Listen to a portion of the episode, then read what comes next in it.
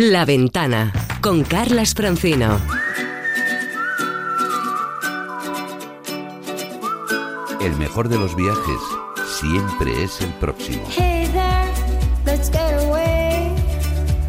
We sure need a lazy summer day. La Ventana de los viajes con Paco Nadal.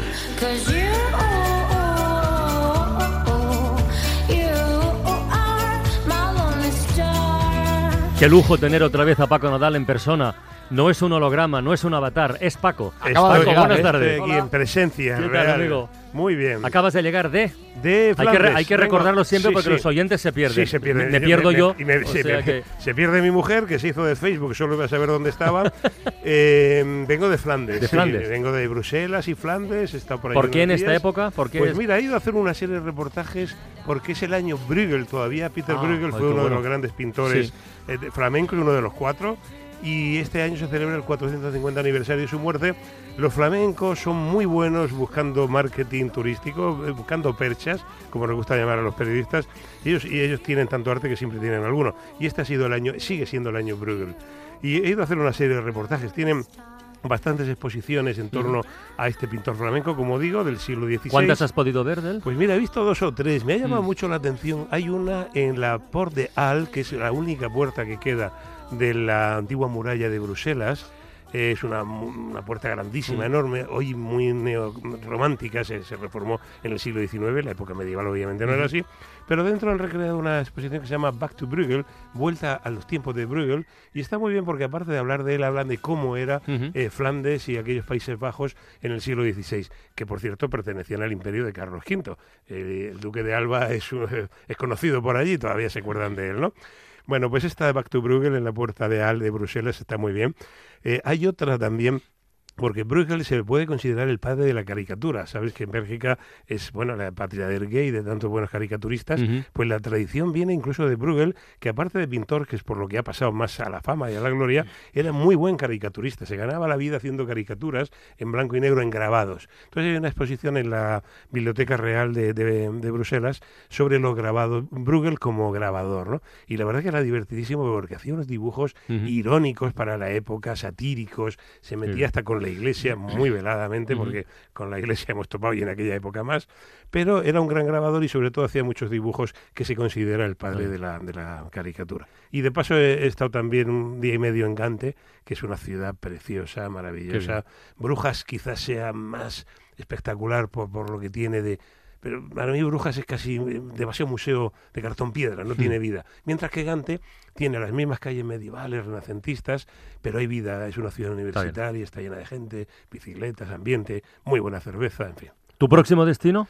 Pues mira, me voy muy prontito a Nueva Zelanda. Todavía os hablaré desde aquí la semana que viene, pero la semana que viene me voy a, a Nueva Zelanda. Oye, ¿has dejado de contar los kilómetros? ¿Has no, dejado de contar? No, no, los Nos llevo- lo prometiste a principio de año. Está apuntadísimo. De hecho, hubo un mes que se me pasó de uy, uy, Mm. que no, no. ¿Cuántos llevas? Eh, llevo varias vueltas a la Tierra Vale. ya. ¿eh? Adelanto que llevo varias vueltas Este a la. Tierra, pero esperemos al, al 31 de diciembre que me gustaría ver y os la traeré aquí en primicia cuántos kilómetros he hecho este año. Don't worry, Daddy, I'll be a good girl. You know my plan was traveling round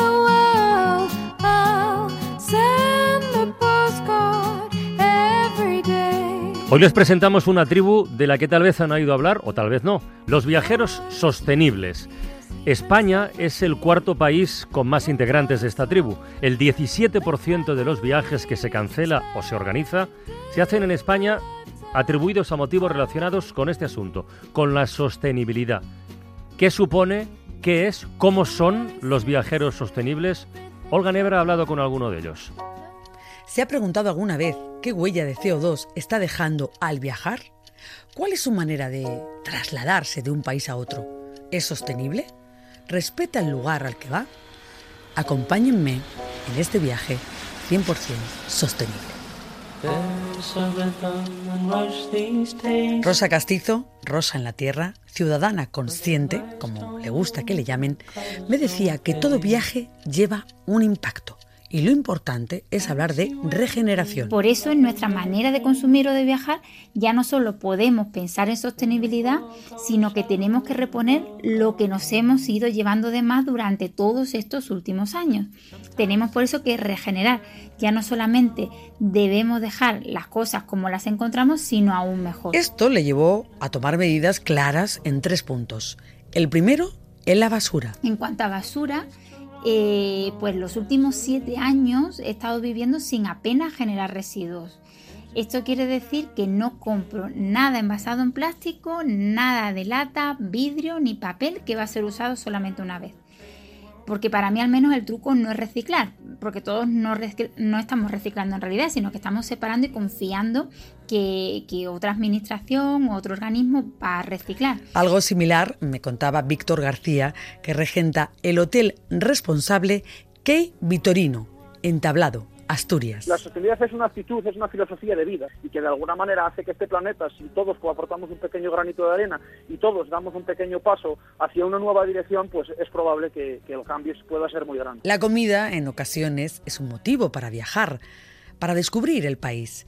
Rosa investiga cada uno de los alimentos que va a tomar. Pues para mí al menos disfrutar de la gastronomía, del lugar, de los puestos callejeros, de probar nuevos sabores, de hablar con quien produce esa comida, para mí es una de las mejores maneras de relacionarme con el entorno local e ir al mercado para saber de dónde vienen los alimentos y pensar si responden a la biodiversidad de la zona y si en cambio están extrayendo más recursos de los necesarios. Víctor, como hotelero, lo tiene muy claro Alimentos Kilómetro Cero. Además de hacer todos los desayunos con productos elaborados por nosotros mismos y con productos de aquí, tenemos una propuesta de actividades de ecoturismo que se llaman experiencias, experiencias medioambientales, en las que los visitantes, los turistas que vienen aquí, pueden disfrutar del entorno natural, pueden conocer y vivir experiencias con productores locales. Y en los viajes, ¿qué hacemos? Se preguntarán. Rosa cambió radicalmente la manera de viajar. Siempre intento usar tren todos los vuelos de menos de dos horas pueden ser fácilmente sustituidos por viajes por carretera. En cuanto al avión, renuncio a los viajes de más de seis horas si no es para estar en el lugar al menos tres semanas. Tampoco hago escala y no hago tampoco vuelos de ida y vuelta porque intento triangular y así aprovechar. Si este viaje le ha parecido too much, le he encontrado una primera solución para empezar. Diego Sanz creador de la aplicación Reforestum. A través de la aplicación lo que puedes hacer es medir cuál es el impacto de tu viaje. Por ejemplo, si vas a coger un avión, puedes calcular cuál es la, huella de carbono del avión y lo que haces a través de la aplicación participar en un proyecto de reforestación y lo que haces es adquirir eh, participaciones de dicho de dicho proyecto te conviertes de alguna manera en inversor y al mismo tiempo que estás eh, compensando tu huella de tu huella de carbono porque cambiar nuestros hábitos puede ser complicado pero en nuestra mano está hacer algo por este planeta.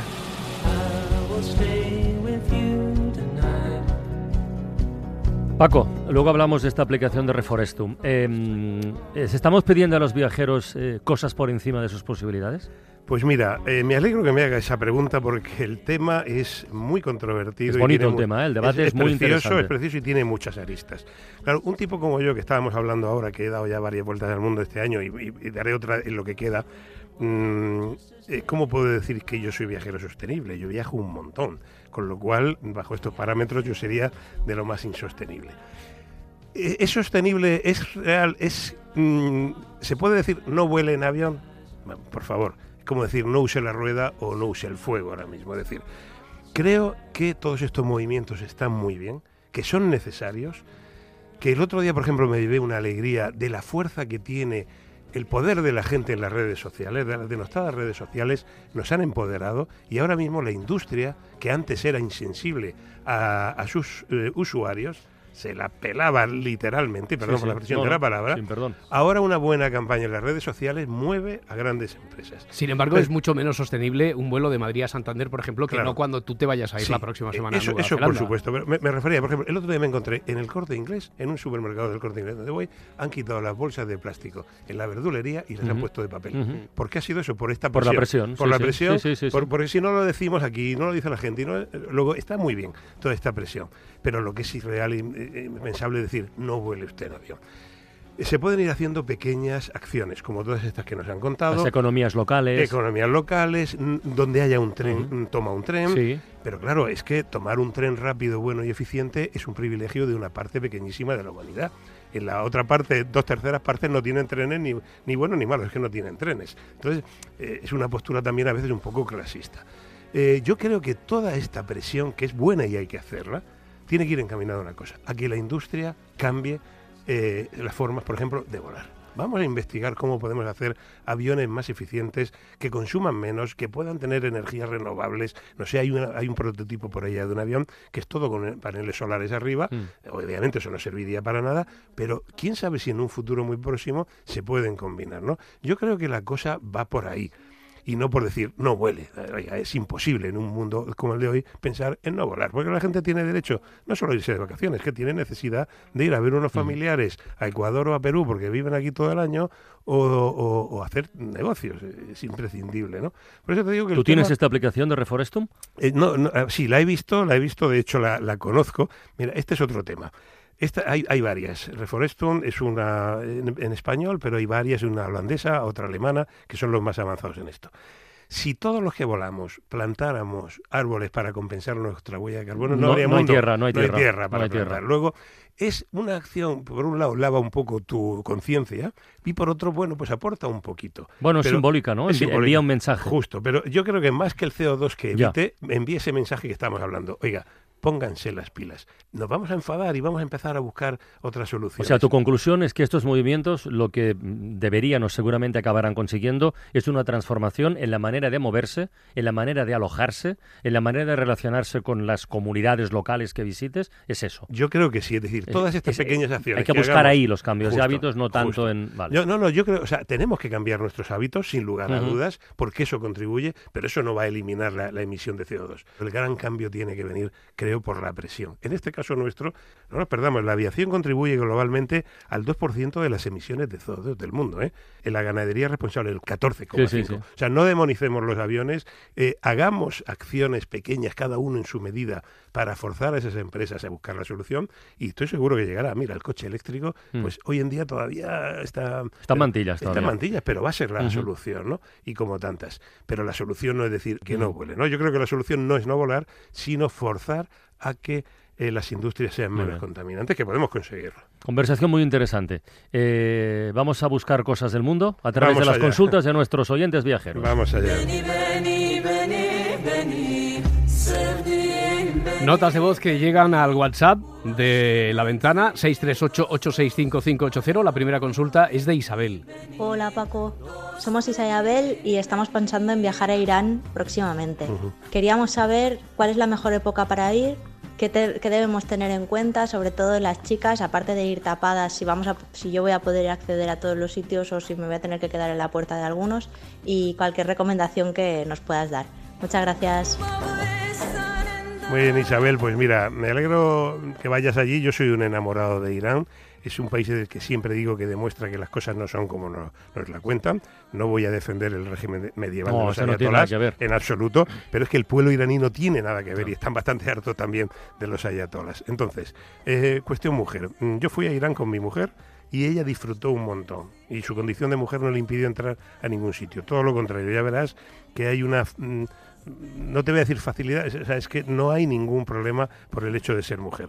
Tienes que llevar un pañuelo en la cabeza, eso sí, pero no es ni un hijab, ni un burka, ni nada.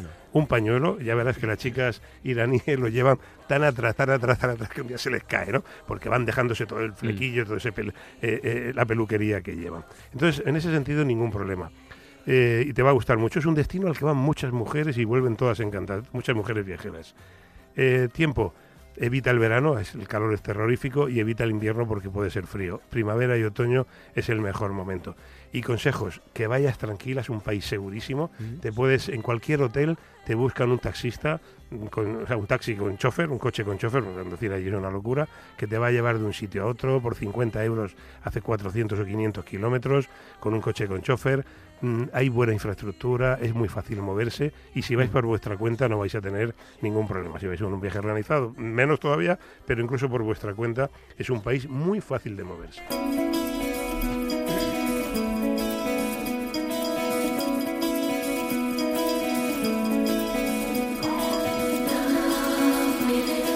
¿Y en la India es fácil moverse? Porque la siguiente consulta de Jesús creo que apunta hacia allí. En nombre de Jesús, del Naya. Un saludo, equipo de la ventana. Un saludo, Paco. Nos vamos a la India eh, a primeros de noviembre, concretamente India del Sur, Bangalore, donde estaremos una semana en principio meditando en la RAM. Luego nos gustaría que nos dieses algún consejillo y a visitar por, pues, por la región. Lo único que tenemos claro es que probablemente vayamos a ver la Fundación Vicente Ferrer. Aparte de eso, estamos abiertos a todas las posibilidades, por eso esperamos que nos des buenas ideas y consejos. A saber, vamos con una cría de nueve años. Gracias.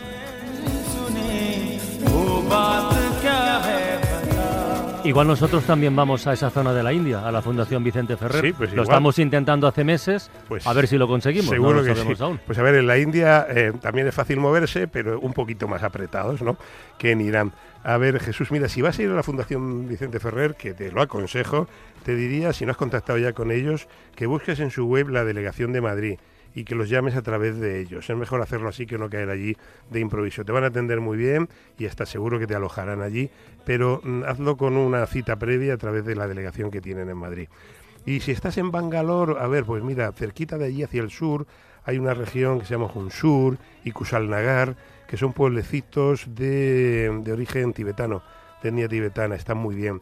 Eh, la zona de Hunsur y eh, Kusalnagar, al sur de, de Bangalore. Puedes ir y volver o alojarte allí. Eso te lo, recomendaría. Un poquito más lejos, como a ciento, unas cuatro horas al sur, está Misore, que es otro pueblecito también, bueno, esto ya es ciudad, interesante, por el camino hay un templo hindú, el de Riganagata, que está muy, eh, muy bien también, un, templo antiquísimo del siglo IX, Misore te podría gustar. Y ya no es el tiempo que podéis tener, pero un poquito más al sur, entre Misore y mm. Calcuta, está el Parque Nacional de Bandipur, que hay tigres, elefantes, y si queréis ver algo de naturaleza allí en Bandipur, mm, ver un tigre es un espectáculo.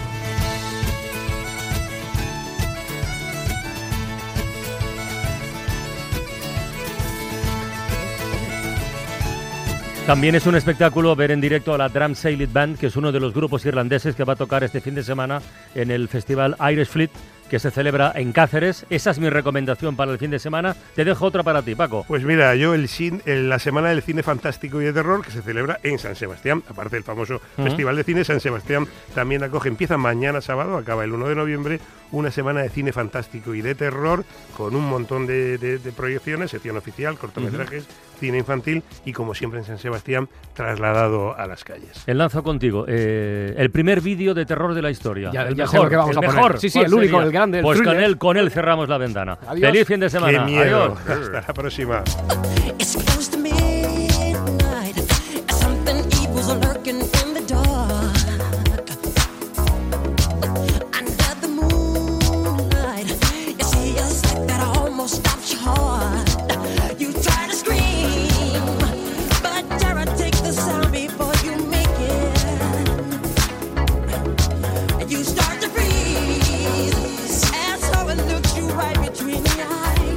Yup.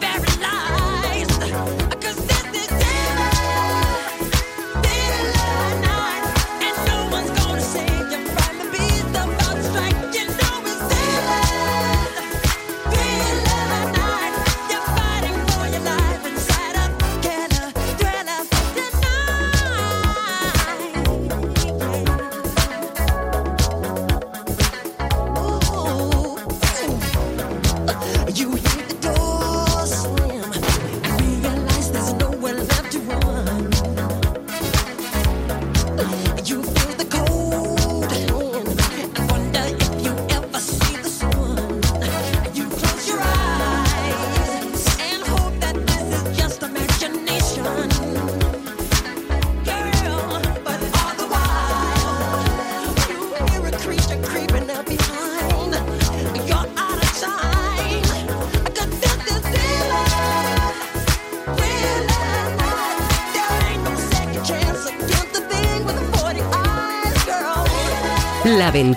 Con Carlas Francino.